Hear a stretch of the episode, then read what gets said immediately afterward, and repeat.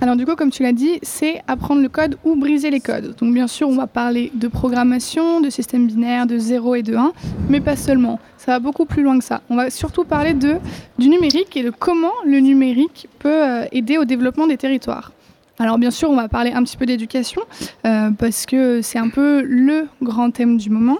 Il y a une grande concertation qui a été lancée là depuis quelques mois et l'éducation nationale vient juste de faire une journée de restitution sur comment transformer l'école, euh, comment la rendre plus numérique. Donc l'idée, elle est là, elle est bien ancrée. Euh, le numérique, c'est la clé du futur. Ça peut permettre de développer les territoires et ça donne aux citoyens euh, des capacités d'empowerment. Donc l'empowerment, qu'est-ce que c'est? C'est le fait pour les individus euh, de s'approprier plus de pouvoir pour maîtriser leurs conditions de vie, qu'elles soient économiques, sociales, ce genre de choses. Euh, donc du coup, on se rend bien compte aujourd'hui qu'il y a de plus en plus d'initiatives à ce niveau-là, au niveau du numérique et des territoires.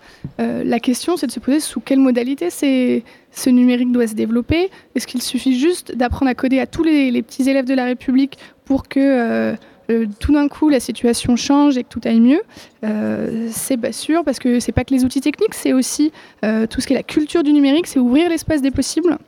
Donc c'est de ça dont on va discuter aujourd'hui autour de ces grands enjeux, ces grands enjeux d'école numérique, de quels sont les acteurs les plus adaptés, est-ce le public, est-ce le privé qui doit développer ce, ce nouveau monde numérique, l'empowerment et bien sûr la fracture numérique. Donc, comme Charles l'a dit, j'ai trois intervenants avec moi. Donc, tout d'abord Mathilde Aglietta, qui est responsable de Simplon.co à Lyon. Bonjour. Euh, oui, je m'occupe de Simplon, donc euh, d'installer Simplon.co à Lyon, qui ouvre en fait au mois de septembre. Simplon.co, donc c'est une école qui est née à Montreuil il y a deux ans, euh, qui a en fait pour objet d'apprendre le métier de la programmation, donc gratuitement et de manière intensive, prioritairement à des jeunes entre 18 et 25 ans, qui sont pas ou peu diplômés ou qui ont besoin en tout cas de ces, de ces formations pour entrer dans le monde du travail. Merci.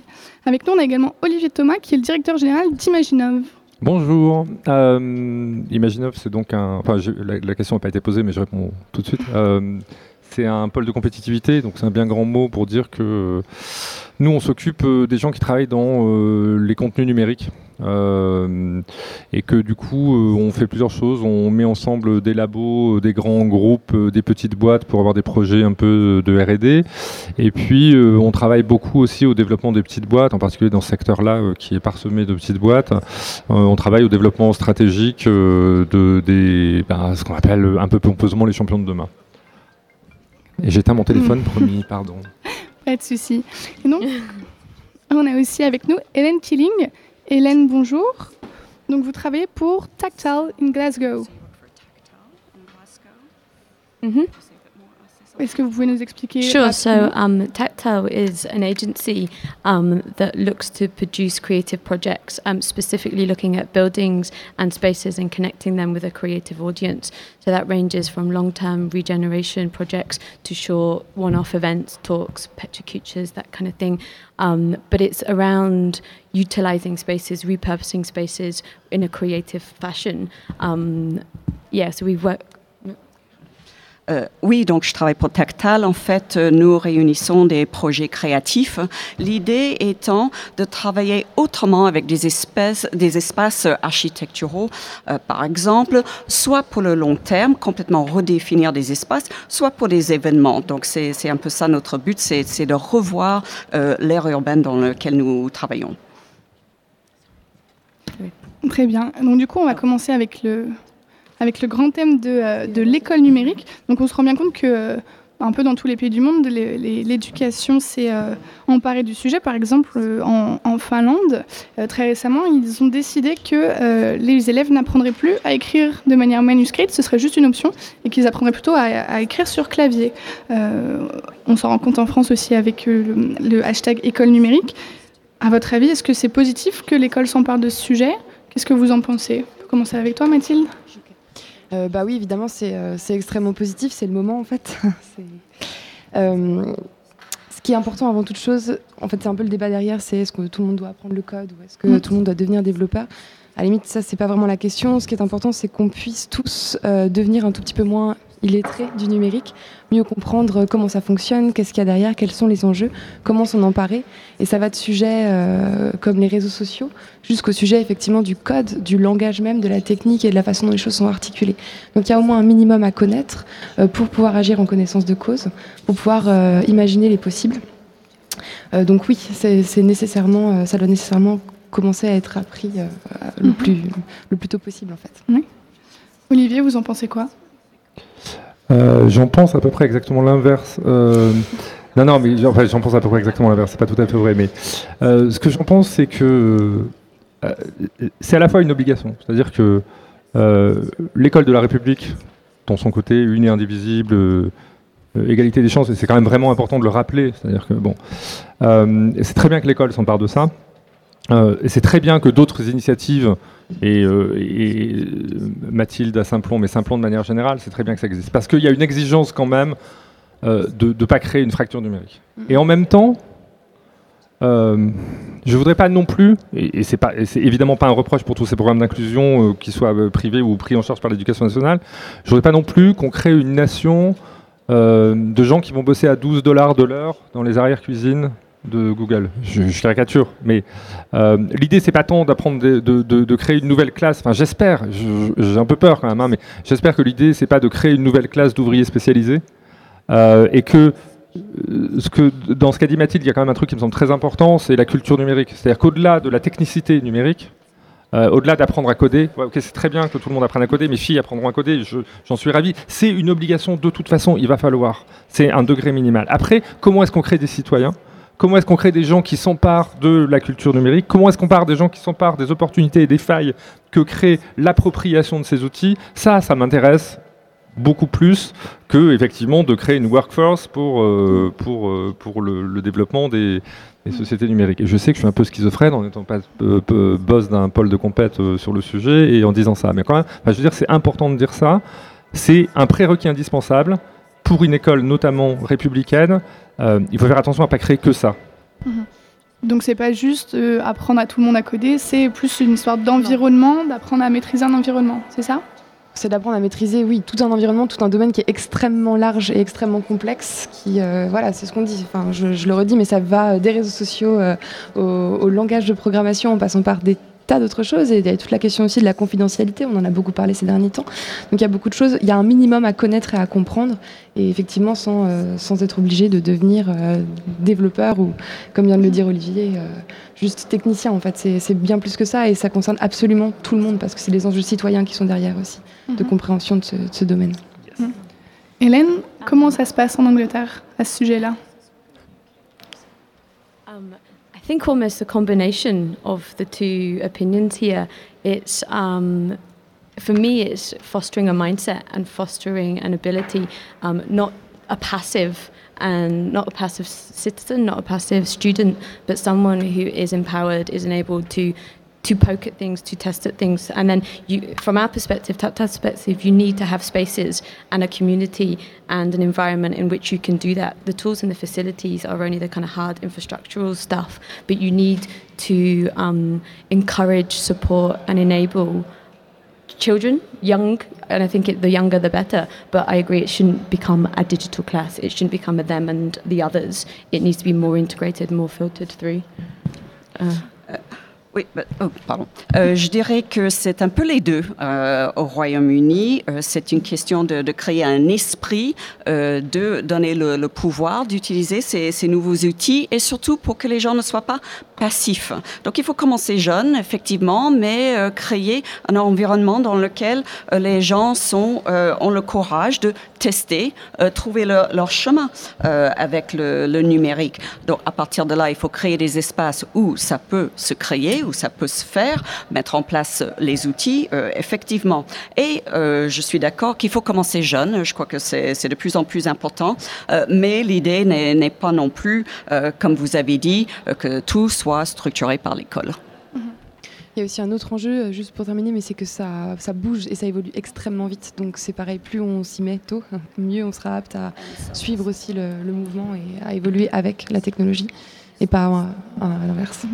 Pardon. Euh, non, mais ouais, c'est ça, c'est ça qui est quand même vraiment intéressant, c'est que on, est dans une espèce de, de compétition effrénée. C'est-à-dire que si on ne le fait pas, on meurt. je veux dire, j'ai parlé de, j'ai parlé de Google, mais il y, a, bien que ça. Enfin, je veux dire, sinon, on finit euh, dans, les limbes du, dans, les limbes du, capitalisme. Donc, effectivement, on est à la fois obligé de le faire, et on est obligé de le faire dans une espèce de course effrénée. Euh, on dit la Finlande, et eh ben, il va falloir stopper euh, ce que fait la Finlande. bon, et à la fois c'est indispensable, et à la fois c'est pas suffisant. Voilà. Et ça sera. Et, alors, je, ne connais pas extrêmement bien l'expérience, mais j'irai bientôt à Glasgow, j'espère. Euh, c'est important que dans un certain nombre d'arènes, dans un certain nombre d'espaces communautaires, euh, il y ait de l'injection d'autre chose que simplement euh, cette, cette, cette, espèce de mm. ligne droite. Mm-hmm. Et moi, si, si, on pouvait combiner les deux, les autres invités, ça m'irait bien. Enfin, voilà, c'est-à-dire qu'à la fois, je, je pense que c'est extrêmement important pour donner des outils aux gens d'emprunter des voies radicales, de devenir des signes noirs, etc., dans des espaces comme chez, dans des espaces comme chez Hélène. Et les deux vont, les deux vont ensemble. Sinon, mhm. on crée, euh, on crée des. Sinon, vous savez ce qu'on crée? On crée euh, Detroit euh, en 54, quoi. C'est-à-dire qu'on crée des, des, gens qui vont bosser dans des assembly lines. Mhm. Et il faut surtout pas faire ça. Mhm. Mais est-ce que du coup, c'est pas aussi le risque de l'école? Parce que forcément, l'école va figer un peu les choses. Par exemple, si on parle du code, c'est quelque chose qui est un peu toujours en mouvement. Il y a plusieurs façons de le faire. Euh, le numérique, tu l'as dit, Mathilde, évolue de manière très très rapide. Est-ce que du coup, si euh, l'école ne s'en empare pas, est-ce que ça va pas figer les choses et du coup euh, apprendre juste un système à un moment donné et au final, le, monde réel du numérique va aller plus vite que ça et on sera quand même toujours en retard? Bah, C'est aussi un peu tout l'enjeu. Déjà, il y a un premier truc, c'est qu'il faut à mon avis, pas voir le numérique comme une fin en soi. Hein. Le numérique, c'est un support, c'est un moyen, c'est un média, c'est rien de plus, entre guillemets. Euh, la deuxième chose, c'est qu'effectivement, il y a des façons de faire pédagogiquement. Euh, nous, ce qu'on fait à Simplon, typiquement, c'est qu'on essaye d'enseigner aux élèves, de leur faire découvrir un maximum de langage. En fait, on leur apprend à apprendre de telle manière à ce qu'ils ne soient jamais bloqués devant une technologie ou devant une autre, parce qu'ils l'auront toujours vu, découverte, compris au moins euh, voilà, comment c'est structuré, comment ça s'articule avec d'autres langages et ainsi de suite. Et ils auront la capacité en fait, d'aller trouver eux-mêmes les ressources pour, euh, ben, pour avancer, pour se former et ainsi de suite. Et je pense que ça doit, en tout cas pour la partie apprentissage du développement à proprement parler, ça doit se passer de cette façon-là. Mhm. L'école, ça crée pas des travailleurs, ça apprend à apprendre. Mhm. Ce que dit Mathilde est extrêmement juste. C'est absolument ça. Ça apprend à apprendre. Donc après, on s'adapte. Donc euh, le numérique bouge, mais il n'y a pas que le numérique qui bouge. N'importe quelle compétence bouge de toute façon. Et l'école peut de toute façon pas rattraper ça. En revanche, qu'elle mette les gens en situation d'apprentissage à apprendre, ce que dit Mathilde, exactement, c'est ça. Et ça, ça fonctionnera très bien aussi mm -hmm. là-dessus. Mm -hmm. Agreed.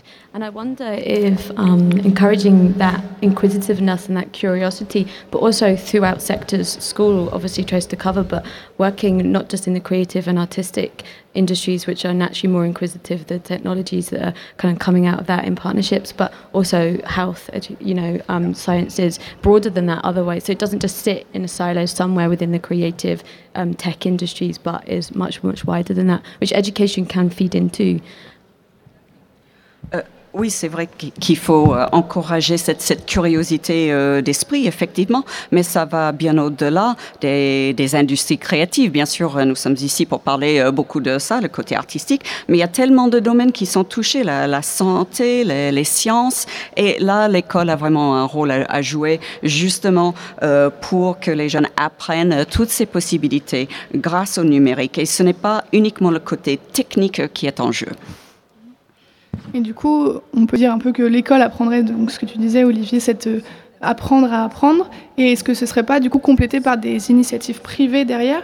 Parce qu'on le voit ici, vous êtes tous euh, plutôt dans des initiatives un peu privées du numérique et on se rend compte qu'elles sont un peu majoritaires dans le domaine du numérique. Est-ce qu'au final, ce n'est pas une combinaison des deux qui permettra euh, d'ouvrir la voie, d'ouvrir le champ des possibles? Bien sûr. Euh, l'idée, c'est que tout ça se fasse en concertation. Ça commence à être le cas avec Grande École du Numérique, qui est euh, légèrement à part parce qu'on parle de labellisation d'initiatives telles que celle de Simplon, mais pas que. Il y a WebForce 3 aussi, Web Academy, euh, et bien d'autres. mais ce qu'il y a derrière surtout, c'est effectivement une concertation sur les méthodes, la façon de faire et la complémentarité des deux. Mhm.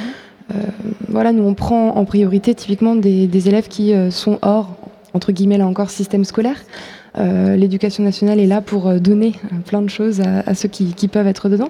les élèves typiquement qui n'ont pas leur bac, par exemple, ne peuvent pas aller à l'université ou en tout cas sont bloqués à ce niveau-là. Donc il faut aussi trouver des moyens pour eux d'avancer ou de trouver des passerelles, de construire ce, ce type de, de choses-là aussi.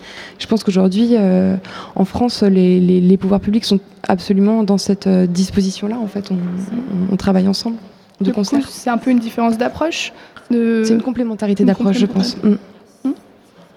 Olivier Si on prend. Euh, c'est marrant parce que si on prend la, la, narration du grand mythe du numérique, parce que c'est un mythe le numérique, enfin c'est un mythe au sens euh, anthropologique du terme, c'est-à-dire que c'est l'avènement de la société numérique, euh, portée par la capitale du monde qui est la Silicon Valley. Bon, je ne refais pas le truc. C'est c'est marrant parce que c'est une utopie sans État. C'est-à-dire que quand même, idéologiquement, euh, ça a toujours été porté sur euh, c'est l'initiative privée, c'est l'initiative privée, et euh, le moins d'État possible, voire le rêve de l'utopie de société sans État, etc. Enfin, bon, voilà.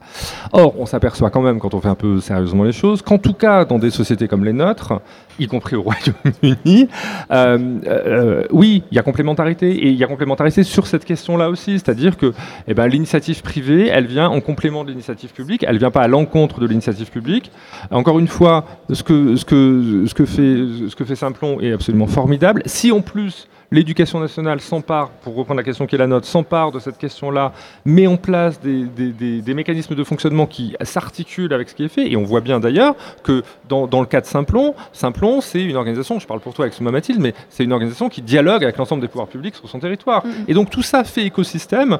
Le, la, la, frontière publique-privée, elle, est, euh, elle, elle, existe, mais en même temps, elle est dans une logique de partenariat. Et, et c'est le truc indispensable. C'est-à-dire qu'on est revenu à quelque chose sur lequel, oui, le public fait sens, oui, le politique, euh, au, sens philosophique, j'allais dire du terme, le politique fait sens. Euh, tout ça s'inscrit dans une logique de transformation du citoyen, de la société, etc. Et elle ne se fait pas que par l'initiative privée, elle se fait ensemble. Est-ce que, du coup, il n'y a pas un risque euh, avec les initiatives privées C'est pas le cas de Simplon, qui a un modèle quand même un peu, particulier. Est-ce que, bien sûr, avec le privé, il y a toujours le risque de... Un peu de velléité commerciale qui peut apparaître derrière, qui n'est pas là avec le public. Euh, Simplon a un modèle assez original qui, du coup, a réussi à se, à se sortir de ça, parce que vous êtes un modèle entièrement gratuit. I think it can, um, be a, um, it can definitely be um, an inspiration. Public sector um, doesn't move as fast, can't move as fast. It's a big, heavy, um, often cumbersome um, thing, but the independents, the private sectors, they're much more responsive, they're much more agile, they're much more uh, grounded and rooted in and inventive, and it can be used as a catalyst to show that things are um, put, uh, possible. And we found a project that we've we've been working with and we've had support is that they struggle a lot get it off the ground to make it work but they do all of the research all of the thinking. It's then used as a pilot. They can then go to councils to bigger agencies to public bodies to kind of local authorities and use it as leverage to then once but it has to be tried and tested. It's too much of a risk for um, local authorities to to go with them as, a, as too much of a, a punt for them. So it's often the industry that needs to um, prove that there's a demand, prove that it can work, and only then will public bodies be able to look at um, working with and look at engaging with. So it's kind of the two need to work hand in hand, but yeah, trust from the other side, trust from public bodies is quite an important element. Euh, oui, effectivement, donc le secteur public euh, peut être lent euh, à la détente, c'est vrai, alors que le secteur privé est plus agile aussi et souvent très enraciné dans le territoire local, ce qui peut être un grand avantage aussi, et peut catalyser des, nouveaux mouvements, de nouvelles idées. mais c'est difficile de lancer de nouvelles idées en même temps, cela demande souvent de l'argent, donc c'est l'industrie qui aurait euh, les fonds pour commencer à faire la recherche et développement de, de ces idées et ensuite présenter aux autorités euh, leurs idées, leurs projets pour mmh. collecter des fonds lorsque c'est possible pour aller plus, plus loin et vraiment dé développer l'idée. Donc c'est vrai que l'industrie a un premier rôle à jouer pour démontrer le besoin et l'utilité euh, de certains développements et après travailler avec les autorités publiques pour avancer on, a sous les yeux, alors c'est pas dans le numérique directement, mais on a sous les yeux, j'ai un exemple absolument éclatant. Artifarty, enfin je veux dire, je dis pas ça parce qu'on est invité par eux, mais Artifarty, c'est une boîte privée. Vincent, c'est un successful entrepreneur pour formuler comme ça. Une, et, et pourtant, ça remplit, enfin en tout cas de mon point de vue, ça remplit quasiment une mission de service public et ça le remplit avec l'assentiment, et je n'ai pas dit avec le financement, hein, avec l'assentiment avec la bénédiction euh, des acteurs publics du territoire. Pourquoi? Parce que ça, remplit, ça a une vraie fonction. Euh, à la fois euh, sur les nuits sonores, c'est une chose. Sur l'European Lab, bien sûr, évidemment. Regardez la communauté qui va se rassembler ici pendant trois jours. J'ai l'air de faire de l'art tap pour des gens qui m'ont invité, mais quand même, c'est vrai. Enfin, je veux dire, il faut le dire. Et donc, on est dans une situation dans laquelle, sans parler de la question des financements publics, etc., qui est toujours très très compliqué. Enfin, Dieu sait que Dieu sait qu'on connaît le, problème. On, on, est dans une situation dans laquelle tout le monde marche la main dans la main. Mais ce qui se passe ici est une initiative privée qui agrège autour d'elle des initiatives semi-publiques, semi-privées, complètement privées, et ça fonctionne extrêmement bien. Trust, disait Hélène, absolument, c'est ça, c'est la clé. On est sur lequel, et c'est pour ça que l'échelon territorial est important aussi, c'est-à-dire qu'à un moment donné, la trust, elle se, la, confiance, pardon, elle se, elle se construit, euh, elle se construit territorialement aussi. Mm-hmm. Et du coup, euh, est-ce que tu penses, par exemple, Mathilde, que le modèle que vous avez développé à Saint-Plon, euh, c'est quelque chose qui pourrait être étendu euh, au niveau. C'est vrai que c'est quelque chose d'assez local, vous, vous développez pas mal en France. c'est pas un modèle qui pourrait être repris par le secteur public, par exemple? Directement? Ou, complètement?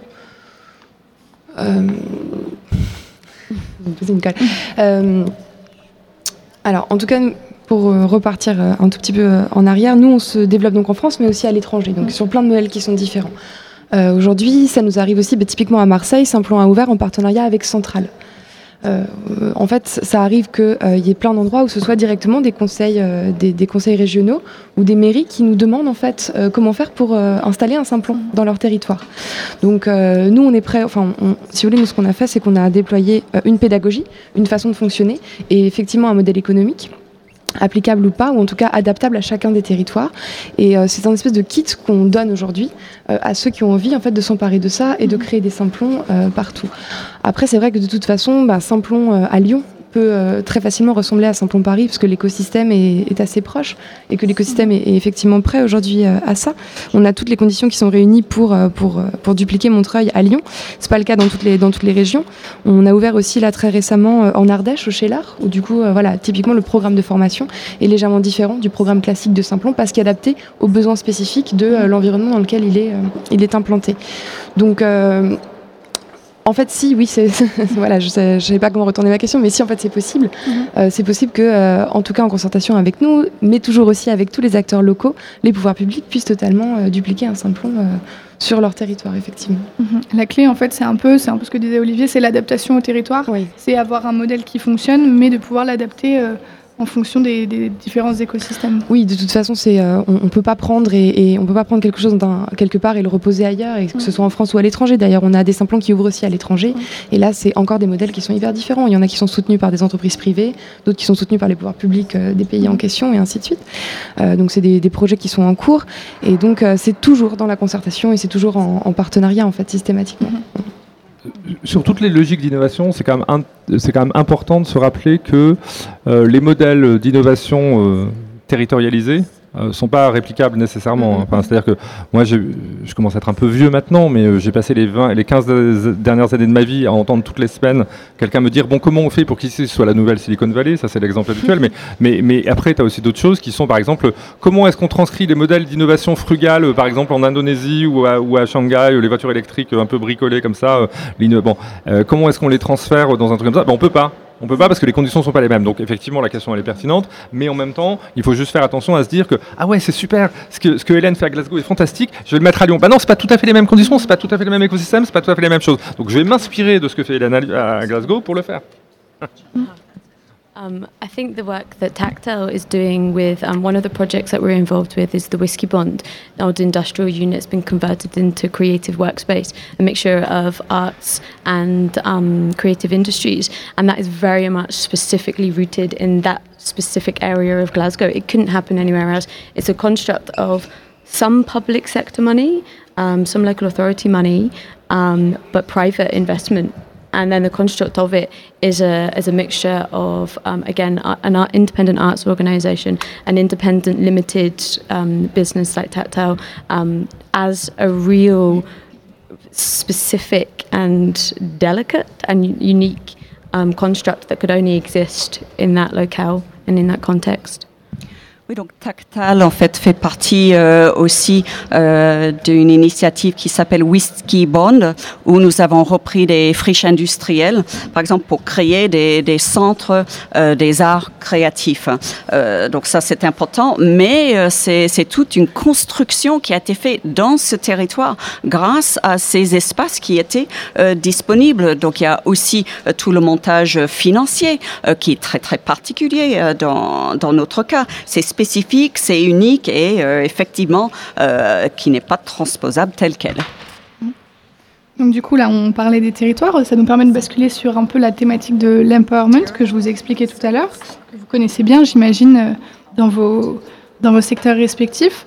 En particulier vous, Olivier Thomas j'imagine que l'impact que peut avoir le développement du numérique sur les territoires est quand même important. Ça ouvrirait des possibilités assez importantes dans votre secteur. C'est hyper délicat comme question parce que. Alors c'est peut-être parce que je suis en, dépression nerveuse, hein, je sais pas, mais c'est quelque chose qui me pose un peu question cette problématique de l'empowerment parce que on va. Alors il y a plusieurs choses euh, dans, cette histoire. Il y a d'abord euh, l'idée selon laquelle euh, le numérique va libérer euh, nécessairement les énergies créatives. Alors dans le mythe, c'est pas les énergies créatives, c'est les énergies entrepreneuriales, puisque l'horizon, il y a, il y a 30 il y a 50 ans, l'horizon de tout le monde, c'était euh, d'écrire, de faire de la littérature. Maintenant, c'est euh, de faire un produit qu'on va pouvoir vendre. Bon, euh, j'en suis pas complètement certain parce que, alors d'abord, il y a ce qu'on a dit tout à l'heure sur le fait de maîtriser les outils, vous garantit pas de ne pas faire partie du lumpen prolétariat des années à venir. Et puis il y, a- il y a quand même une autre chose qui est, euh, qui est, ben alors, je ne veux même pas parler de la question euh, du contrôle de la loi sur le renseignement, euh, la question euh, d'Edward Snowden et compagnie. C'est pas de ça dont je veux parler. Vous êtes aux États-Unis, vous bénéficiez des minima sociaux, enfin, vous bénéficiez de, revenus liés à votre, situation. C'est fait par le numérique, c'est, tout digitalisé, c'est-à-dire que c'est dans une carte. Vous avez une carte de demandeur d'emploi, de bénéficiaire du Medicare, etc. Bon, vous donc vous recevez des allocations, et ben vous pouvez pas les dépenser euh, dans un bar, par exemple. Donc moi, ce qui m'effraie, c'est pas tant le, le co- c'est pas tant euh, qu'on regarde ce que je fais sur Internet ou ce qu'on regarde ce que je fais sur les réseaux sociaux, ça, je, je, je m'en moque. Ce que, ce qui me, ce qui m'inquiète, c'est, euh, c'est plutôt la capacité de contrôle social apportée par le numérique. C'est pas tellement la surveillance, c'est vous avez le droit de faire ça, vous n'avez pas le droit de faire ça parce que votre carte dit euh, voilà. Mm. Quand vous êtes aux Philippines, quand vous allez dans des toilettes publiques aux Philippines, euh, vous, vous, il y a une alarme qui se déclenche si jamais vous n'utilisez pas le savon Procter Gamble. C'est super pour Procter Gamble, ils doivent vendre plein de savons aux Philippines, mais c'est un peu quand même de la consommation. Mm. Donc attention à ça. Et pas tellement attention à la surveillance, mais attention, euh, premièrement. Deuxièmement, il y a quand même un truc qui est... ah, les, espaces créatifs, les, les, Fab Labs, etc., tout ça, c'est absolument génial. Moi, quand, euh, je, suis- assez vieux, donc ça n'existait pas quand j'étais petit, quand j'ai commencé à travailler, et je trouvais ça absolument fantastique, libérer les énergies créatrices, etc. On se rend compte, et je parle sous le contrôle d'Hélène quand même, euh, on se rend compte quand même que ça pose un problème qui est les gens qui viennent là, c'est des espèces d'amateurs professionnels. C'est-à-dire, c'est des gens qui viennent, euh, qui viennent, qui, viennent, qui travaillent, qui, bon, etc. Comment est-ce qu'on fait pour que ma grand-mère vienne dans un des espaces d'Hélène? Comment est-ce qu'on fait pour que euh, les, les, les, gens des quartiers euh, les, les, plus, les, plus éloignés euh, de, de ces endroits-là viennent? Ça, ça c'est, enfin, il y a quand même une chose qui est, bah, si on fait ça pour des gens qui viendraient de toute façon, à quoi ça sert de faire ça? Mm. donc effectivement, tout ça pose des problèmes. Je pense que c'est très important de se dire que ce qui compte, c'est l'encouragement derrière à la radicalité. On aura de l'empowerment qu'à partir du moment où on sera prêt à laisser des gens travailler de manière radicale dans ces arènes-là, à laisser ces gens euh, faire des mélanges absolument radicaux et pas, regardez, euh, je suis désolé de le dire, mais l'économie collaborative, j'adore ça, mais enfin à la 70e application qui fait du partage de voitures, ça, euh, reste, ça, résout un problème, mais ça résout quand même pas le problème du monde. Donc laissons les gens être radicaux dans des espaces comme ça. Vous savez ce que c'est mon fantasme du moment, c'est de multiplier les biohacker space dans des, les gens, encore une fois ma grand-mère machin, viennent et manipulent de la ma- manipulent, manipulent de la de la de- du, du vivant. Voilà. Laissons la condition de l'empowerment, c'est la, cap- la, la- la capacité des territoires à laisser la radicalité s'exprimer. Et pas seulement à être dans, un, dans une espèce de construction d'un nouveau, nouveau mythe sur ouais, c'est super, on a des espaces créatifs, tout le monde vient, ouais, mais c'est toujours les mêmes qui viennent de l'un à l'autre, etc. C'est pas une critique de ce que vous faites, Hélène, hein, c'est pas ça le- la question, mais bon, c'est important. Not at all, don't worry. Um, I, I kind of get what you're saying. There's a few points there that kind of ring quite true. I think digital as a thing, as a savior for clusters, for creative spaces, for creative areas, isn't quite right. And that's not going to be the thing that, that, that kind of um, makes it a success. Um, for me, again, it's it doesn't exist in isolation. It needs to be something that integrates and something that has a, whether it be a social value, whether it be you know working with healthcare, whether it be education, whether it be whatever industry or sector it's in. It needs to have a and benefits most when it has a genuine kind of involvement. What you're saying about um, silos and for the converted totally agree totally agree but there is there are some so there's a couple of projects that popped up into my head one of them is um, Tony Hsieh's project in Las Vegas, which is that $350 million regeneration that's he's, he's trying to do it from the ground up, but he's also trying to like almost retrofit um, a community, a cluster, a hub, whatever it is. And part of me is, is worried that you're then encouraging and subsidizing businesses tech, whatever the focus is, to exist in a way that is quite a construct and abstract and removed from reality and exists in a bubble in the desert. It's kind of like it could be really worrying.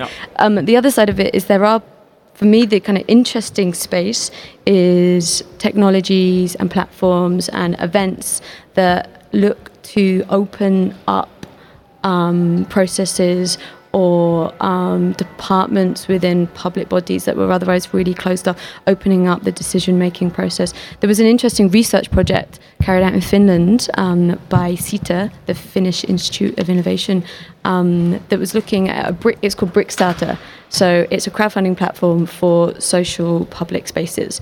And it's a way to kind of galvanize interest, makes, again, citizens not be that passive, reactive, not only be able to engage with their immediate community in a negative way, but and put up barriers when they're not happy with something, but become more engaged, become more connected, switched on, see that they can influence, see that they can um, make change. And that's come from a borrowed technology. It's, a, it's quite a simple premise, but it's just positioned and put in a context that local community, wherever that community might be. Um,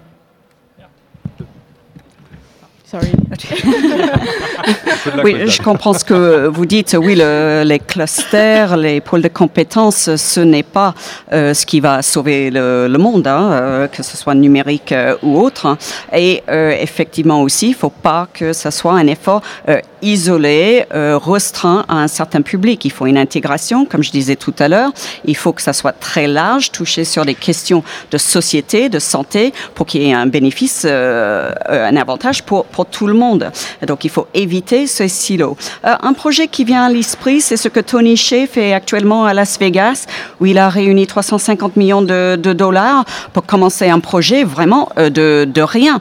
Mais en même temps, ça m'inquiète parce que euh, c'est assez artificiel en, fin de compte. Il, est au fin fond du, désert, il crée une communauté. Est-ce que c'est ça la voie? Parce qu'en fait, ça revient à une subvention, à une affaire commerciale Hein, euh, en fin de compte. Mais euh, pour revenir aux, espaces, oui, nous avons vu euh, des choses intéressantes sortir de ces plateformes et des événements numériques qui ouvrent les processus. Et un exemple que je trouve intéressant en, Finlande, il y a un institut qui a mis en place un espace où le public est invité à s'engager dans les décisions prises au niveau du gouvernement pour qu'il n'y ait pas un rejet euh, de la politique, mais euh, vraiment impliquer euh, les citoyens dans ce processus décisionnaire.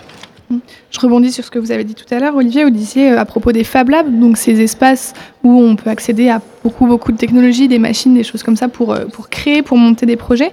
Vous disiez votre grand-mère, par exemple, n'y irait pas. c'est un peu la question de la fracture numérique. Est-ce qu'au final, ce, ce développement ne profite un peu qu'à ceux qui sont déjà un peu dedans, qui ont déjà le pied dedans? Euh, euh, bah, alors déjà, il y, a une première réponse qui est euh, ce qu'on disait tout à l'heure sur l'éducation, c'est-à-dire qu'au fur et à mesure qu'on éduquera de plus en plus de, générations à maîtriser des outils, à condition qu'on les considère comme des outils et non pas comme des fins en soi, oui. Après